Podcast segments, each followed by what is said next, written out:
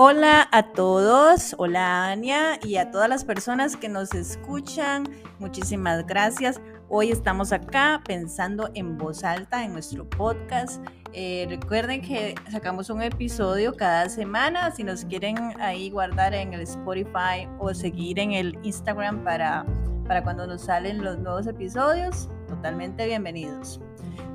Ania, vieras que que yo tengo una costumbre cuando vamos a un restaurante que siempre se me antoja el de lo que tiene la otra persona, de lo que pidió la otra persona. Yo no sé por qué veo más rico lo que pidió mi, mi acompañante. Entonces, a veces me dan ganas y le robo un poquito.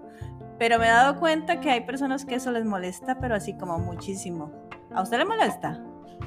Mm, pues realmente no, porque yo también soy de ese estilo. Me encanta probar de todo lo que sirven en la mesa, pero yo pido permiso antes de quitar la comida. Bueno, sí, muy importante.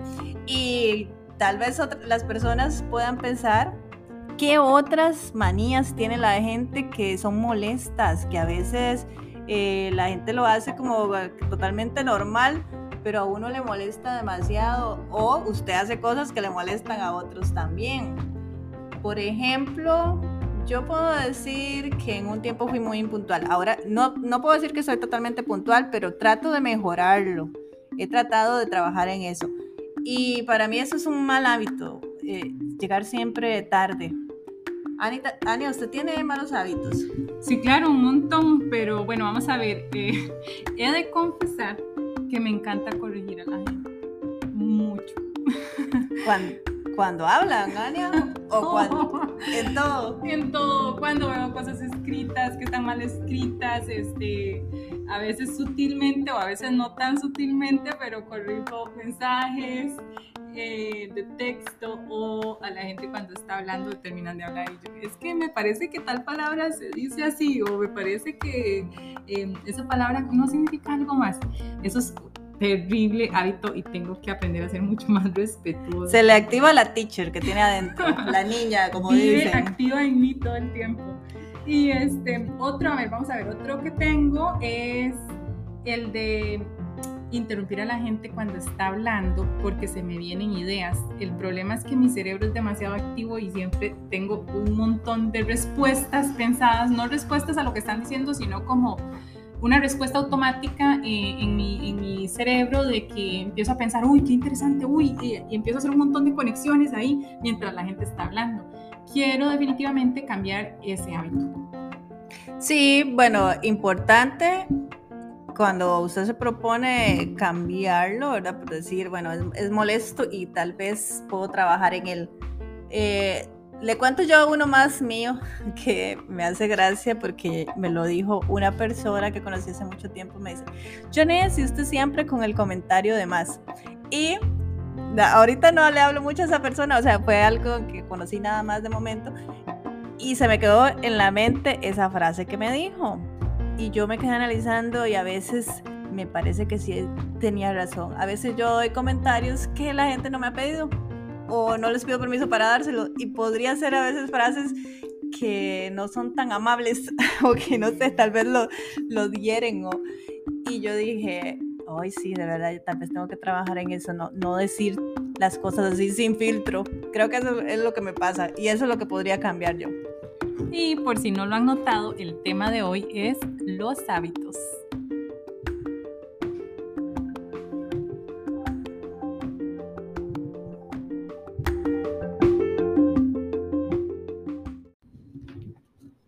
Y claro, Ania, si todos tenemos malos hábitos y algunos los queremos cambiar y otras personas pues están bien, así creen que es su forma de ser natural y los demás tienen que aceptarlo.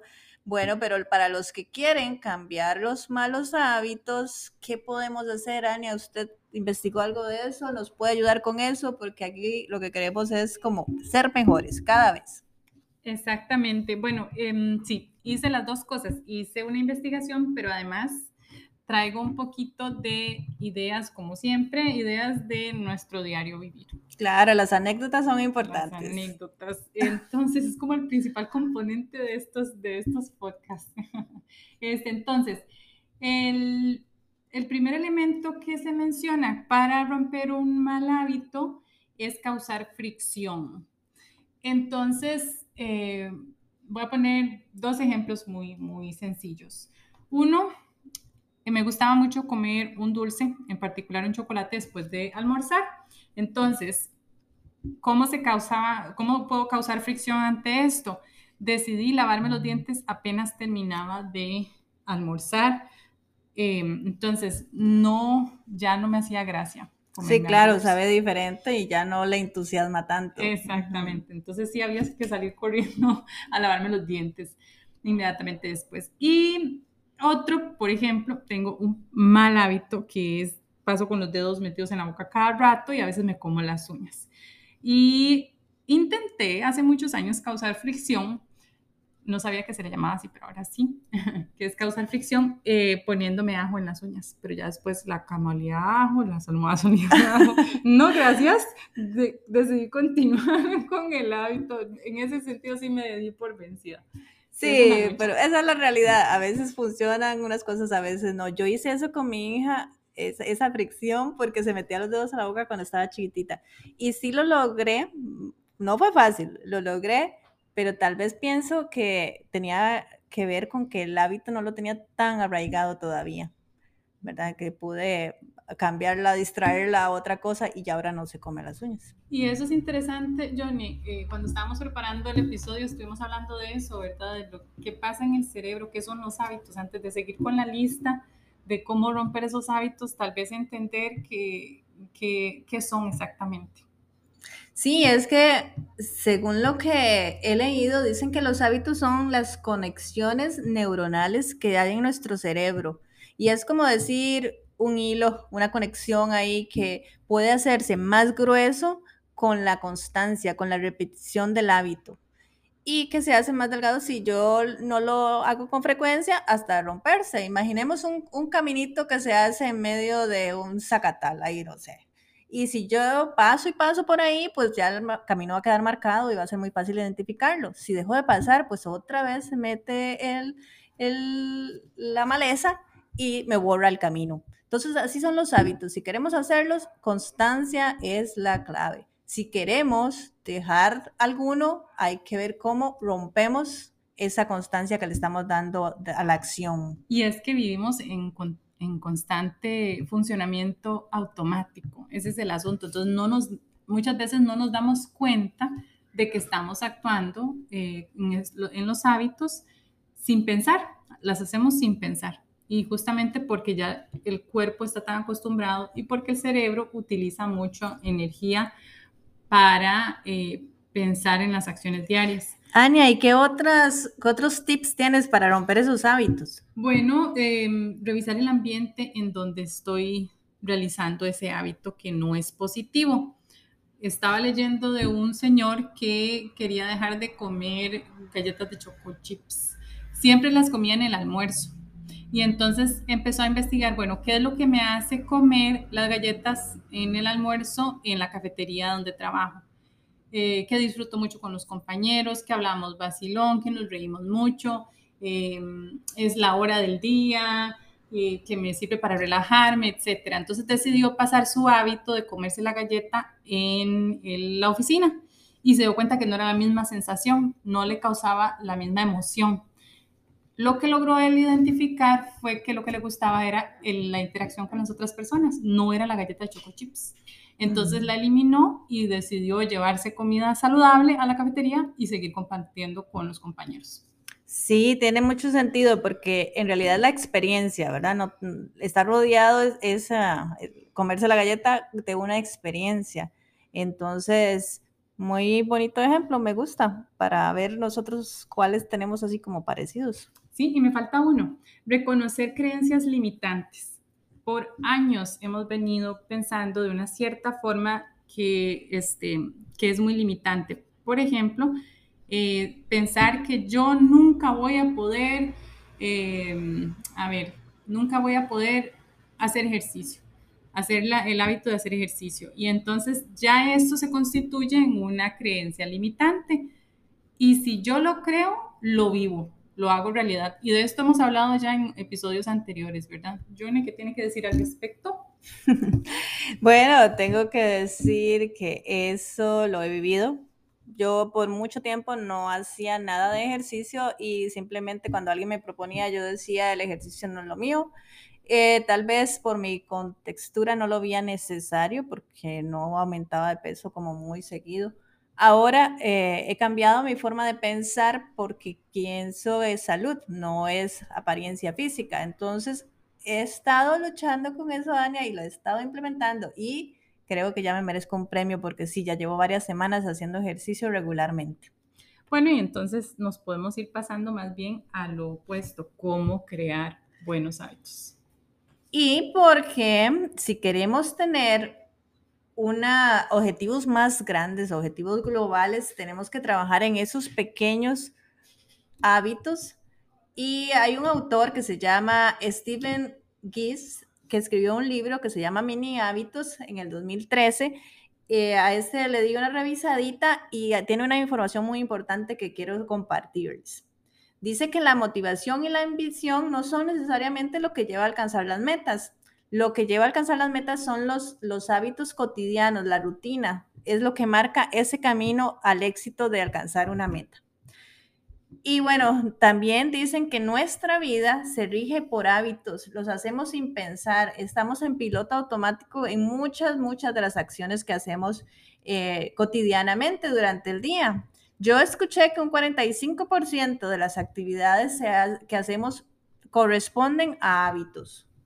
Yo escuché un poco, un porcentaje más alto, si no me equivoco, andaba por el 90% de las acciones diarias. Pues habría que entonces ponernos a, comprobarlo nosotros mismos para ver cuánto de ese porcentaje es, es solamente un piloto automático. Si nos ponemos a pensar, pues sí, nos levantamos, nos lavamos los dientes, hacemos un montón de cosas que son rutina, que no, los, no los, ni siquiera lo pensamos. Creo que hasta manejar el carro, cuando usted empieza a manejar, primero tiene que analizar cada movimiento, pero después usted lo hace y va pensando en otra cosa, va haciendo otra cosa, no sé, y hace las cosas bien y es solamente rutina, lo, lo aprendemos a hacer. Bueno, también cuando estamos estresados, dicen que nuestro cerebro recurre a hacer hábitos, hacer cosas habituales en lugar de centrarse en resolver los conflictos o resolver el problema que nos tiene estresados. Yo no sé si le ha pasado a Dania, pero a mí, por ejemplo, si me pasa de que tal vez tengo que hacer un trabajo grandísimo y en lugar de ponerme a hacer el trabajo, me pongo a limpiar la mesa, acomodar los papeles, cosillas simples que mi cerebro no está ni siquiera pensando ni analizando, en lugar de hacer lo que sí tengo que hacer. En esa misma línea, eh, hace poco salió un libro que se llama eh, Hábitos Atómicos de James Clear y este pues como digo, va, muy parecido. Dice que un hábito atómico es parte de un sistema más grande y como los átomos son los constructores de las moléculas, los hábitos atómicos son los bloques que construyen los resultados. Es decir, si yo quiero alcanzar un resultado, lo puedo partir en pedacitos, que era más o menos lo de mini, mini hábitos que mencionaba, ¿verdad? Sí, y dicen que los mini, hábitos son la clave porque nuestro cerebro no lo hace, ¿verdad? De pensar cada decisión y no, es, no está mal. Tiene que ser así porque imagínense, dicen, si vamos al supermercado y cada producto que compramos, el cerebro está analizándolo, lo necesito, no lo necesito, cuánto cuesta, bueno para mi salud, o sea, todos esos análisis que haremos con un producto nuevo, hacerlo con cada uno de los que echamos al carrito, bueno, nos daría ahí Navidad, como dicen, pero como ya lo tenemos habitual, que las cosas que compramos nada más llegamos, echamos, echamos, pagamos y nos venimos. Y a veces tener, dice, tanta escogencia y tanta decisión nos cansa, nos estresa y por eso el cerebro prefiere tener hábitos. Y ahí la clave, si logramos que hacer un mini hábito saludable que cumpla hacia esa meta grande que tenemos, el camino está más que trazado.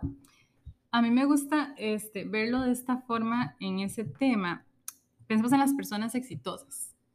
Esas personas exitosas las estamos viendo ahí, qué sé yo, los atletas profesionales, los cantantes, eh, las personas que tienen ciertos puestos de poder, em, no llegaron ahí de la noche a la mañana, a menos que sea por corrupción, pero no llegaron ahí de la noche a la mañana, quiere decir que han logrado construir esos pequeños mini hábitos que les han llevado a donde están, que les ha permitido lograr. Si yo voy a correr una maratón, no voy a empezar corriendo los cuarenta y pico kilómetros que son una maratón.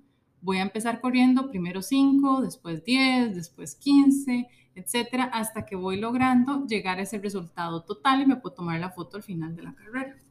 Claro, igual alguien que estudia música y quiere aprender un instrumento, tiene que tocar el instrumento mucho tiempo antes de ser, o sea, perfeccionar ese, eh, esa actividad. Y dicen también que la motivación, muchas veces decimos, es que no tengo motivación o no estoy motivado, o hay, a los estudiantes, por ejemplo, hay que motivarlos. La motivación no dura tanto, la motivación no tiene ese efecto para durar durante todo el tiempo que yo voy a tener que trabajar para lograr mi objetivo mayor. Entonces entra en juego la otra parte, que es la fuerza de voluntad. Yo tengo que hacer que mi motivación se se combine con esa fuerza de, voluntad para lograr implementar mis mini hábitos, mis hábitos más grandes y llegar a mi objetivo. En esto, por ejemplo, dicen que hay muchas cosas que hacemos durante el día que no son por motivación. O sea, yo no, yo no me lavo los dientes porque estoy motivada a lavarme los dientes, me los lavo porque siento que ya es un aparte de lo que tengo que hacer en el día. Eh, si no, si dejamos muchas cosas a la motivación, no haríamos un montón. Entonces, hay actividades que simplemente no trabajan por ese lado. Trabajan con los, lo que yo tengo implementado, que es mi rutina. A mí se me ocurre, este, Johnny, una, una más en la lista, la paciencia. Yo creo que tenemos que aprender a, reconocer que construir hábitos, dependiendo de la complejidad de estos, eh, requiere paciencia. Y aquí nos enfrentamos un poquito al dilema de las generaciones actuales, ¿verdad? Porque ciertamente la generación a la que se pertenece probablemente va a influir en la habilidad para lograr posponer el logro de esos objetivos que usted se, establezca. Este, porque también vivimos en la, en la era de la inmediatez. Quiero todo ya. Y entonces quiero este objetivo, lo quiero ya, alcanzarlo ya. Este, y no, cuando vamos a hablar de hábitos tenemos que reconocer que requieren su tiempo para que se consoliden. Sí, y en esto de implementarlos, Ania, también está muy importante el arranque, o sea, cómo agarro yo las energías para empezar a, a implementarlo. Por eso dicen que el mini hábito es tan sencillo que yo no lo voy a ver como un gran trabajo hacerlo voy a hacer ejercicio, digo, bueno, ay, qué pereza voy a hacer, tengo que ir a hacer ejercicio. Empiezo con un mini hábito, siempre me pongo las tenis. Yo lo estoy implementando y se los voy a hablar así con convicción porque en la mañana voy a dejar a mi hija a la escuela, entonces voy a hacer ejercicio, pero lo voy a hacer en la mañana. Cuando salgo de la casa, que tengo que salir por obligación, a dejar a mi hija, de una vez voy a ir con la ropa puesta de ejercicio. Entonces, eso aunque ustedes no lo crean, me da un impulso para después de ahí, yo digo, ¿cómo voy a irme para la casa? Y si ando ya vestida, voy a, ir a hacer el ejercicio. Entonces, hacer ese arranque, tener esa primera partecita, me da impulso para de verdad continuar la actividad. Digo, voy a leer un libro. Entonces me propongo, voy a leer una página cada día y me es un poquito, sí es muy poquito, pero yo como pienso, mi cerebro piensa, no es tanto, puedo hacerlo, Joné, sí puede hacerlo. Entonces me siento a hacerlo. Cuando ya estoy ahí, ya tengo el impulso suficiente para no solo leer una página, leer un capítulo y avanzar. Entonces piensen qué actividades les puedo poner ese mini hábito, ese, esa intro ahí que me va a hacer agarrar y tener el arranque para continuar con el resto de la actividad. Yo quiero mencionar uno y me lo comentó hace poquito uno de nuestros oyentes, que es un amigo que quiero mucho, que habla sobre eh, poner en la cabeza lo que usted quiere visualizar, qué es lo que quiere hacer. Y póngase en ese papel. Él ponía el ejemplo de, que si usted quiere levantar algo muy pesado, póngalo en su mente de que ya lo está levantando. Y entonces, aquí, por ejemplo, si yo quiero ser un deportista o una deportista, me, me compro la ropa, me pongo la ropa como si fuera ya un deportista. Sí, como una visualización, ¿verdad? De lo que ya, que meterme en el papel, creérmela, y entonces, como dicen, y entonces se va a hacer más fácil. Y también es que esa sensación de logro que nos da cuando nosotros logramos, valga la redundancia, hacer eh, lo que nos propusimos, nos da felicidad, nos da eh, control y a las personas nos encanta tener el control. Más bien, cuando perdemos el control de las cosas es cuando nos da ansiedad, cuando nos da depresión, cuando nos da mil cosas. Entonces, ponernos pequeños logros, pequeños hábitos y lograrlos, cosas accesibles que sí las pueda lograr en el día, me va a, a dar todos esos beneficios, me voy a sentir hasta plena al final del día. Uy, sí, sí logré todo lo que me propuse. Y, y aunque sean pequeños, recuerden siempre, esos pequeños hábitos están contribuyendo al gran objetivo que yo tenga. Me parece que, es algo definitivamente de poner en práctica. Y, y, después nos cuentan, como dicen, no nos crean nada y no se crean nada, nada más pónganlo ustedes en práctica y después veremos. Es muy importante también eh, antes de, cerrar esto, lo los disparadores, por ejemplo, decir, bueno, esto lo voy a hacer a tal hora del día o esto lo voy a hacer después de tal actividad, como, para tener algo que marque el, hábito. Y perdón, planificarlo ya dentro del día, ¿verdad? También me parece que es parte. Si es muy variante, no nos va a funcionar, tiene que ser algo más establecido. Exactamente.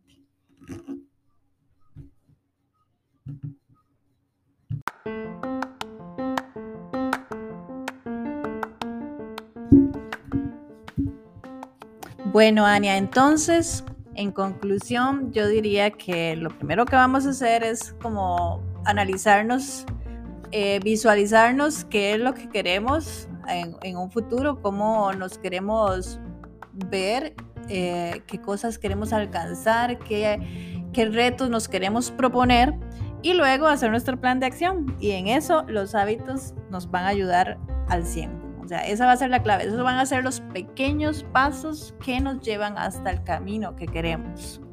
Siempre con una actitud positiva, siempre pensando en lo mejor y pensando que somos capaces. Muchas veces creemos que las personas nacieron en tal familia y por eso son exitosos o, tuvieron cierta suerte tener dinero, no sé. Hay muchas cosas que sí podemos controlar y esas son las que podemos trabajar y nada hacemos concentrarnos a quejarnos. Mejor nos ponemos a trabajar en eso.